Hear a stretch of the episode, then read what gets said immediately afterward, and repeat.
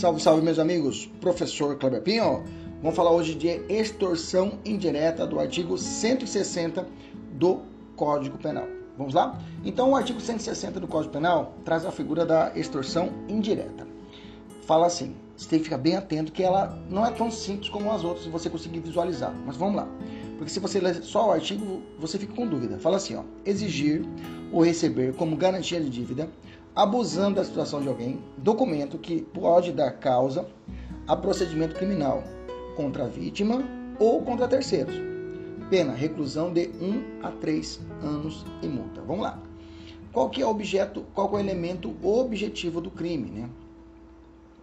Primeiro, né, é, é, o crime de extorsão direta, ele pressupõe três requisitos. Primeiro, exigência, né, a exigência, a exigência ou o recebimento de documento que possa causar, possa dar causa a procedimento criminal contra a vítima ou terceiro. Segundo, a intenção de garantir a, a, a intenção de garantir a ameaça, né, do pagamento, né, a ameaça para que seja doravante seja realizado o pagamento, Dora, doravante, né, doravante seja realizado o pagamento intenção de garantir com ameaça.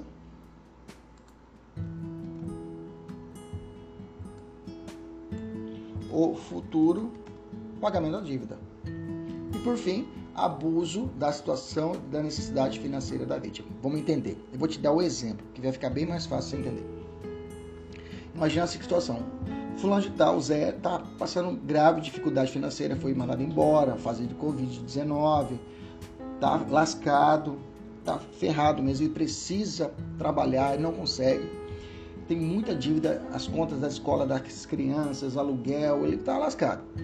Ele não vê outra opção, e como ele está negativado, ele não vê outra opção de fazer uma, é, um empréstimo, um empréstimo com um agiota da comunidade.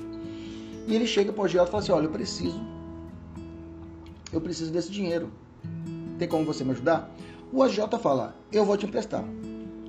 Eu vou te emprestar. Mas, para tanto, eu preciso de uma garantia. Você tem uma. Não, o cara fala, o Zé fala: Não tenho nada, doutor. Não tenho nenhuma garantia. Tô lascado, tá tudo penhorado minhas coisas. O agiota fala: Vamos fazer o seguinte: Você tem um irmão que é comerciante, não tem? Ah, tem. Então você vai o seguinte: Você vai conseguir para mim um cheque. Um cheque assinar, você vai assinar como se fosse ele e vai trazer para mim aqui. Ok? Você vai trazer para mim aqui. Por quê? Se caso você não me pagar, eu vou pegar esse cheque que você assinou, eu vou falar que você me entregou esse cheque, cheque falso e vou denunciar você à polícia dizendo que você falsificou esse cheque e você vai responder por um crime de falsificação de documento público. Beleza? Só assim, senão eu vou te arrumar. Mas como? Se eu fazer isso, eu posso me lascar no futuro. O problema é seu, parceiro. O problema é seu. Você não quer o dinheiro? Eu preciso dessa garantia. O sujeito, Zé, ele vai até a casa do irmão, consegue entrar no quarto e pega o cheque do irmão. Ele falsifica a assinatura do irmão, veja, ele comete um crime. Ele comete ali, digamos assim, em tese, um crime, uma falsificação do documento e entrega para o agiota como garantia. Porque se caso não pagar, ele vai pegar esse cheque e levar a polícia e falar, olha, ele me deu um cheque falso aqui, ele é um estelionatário.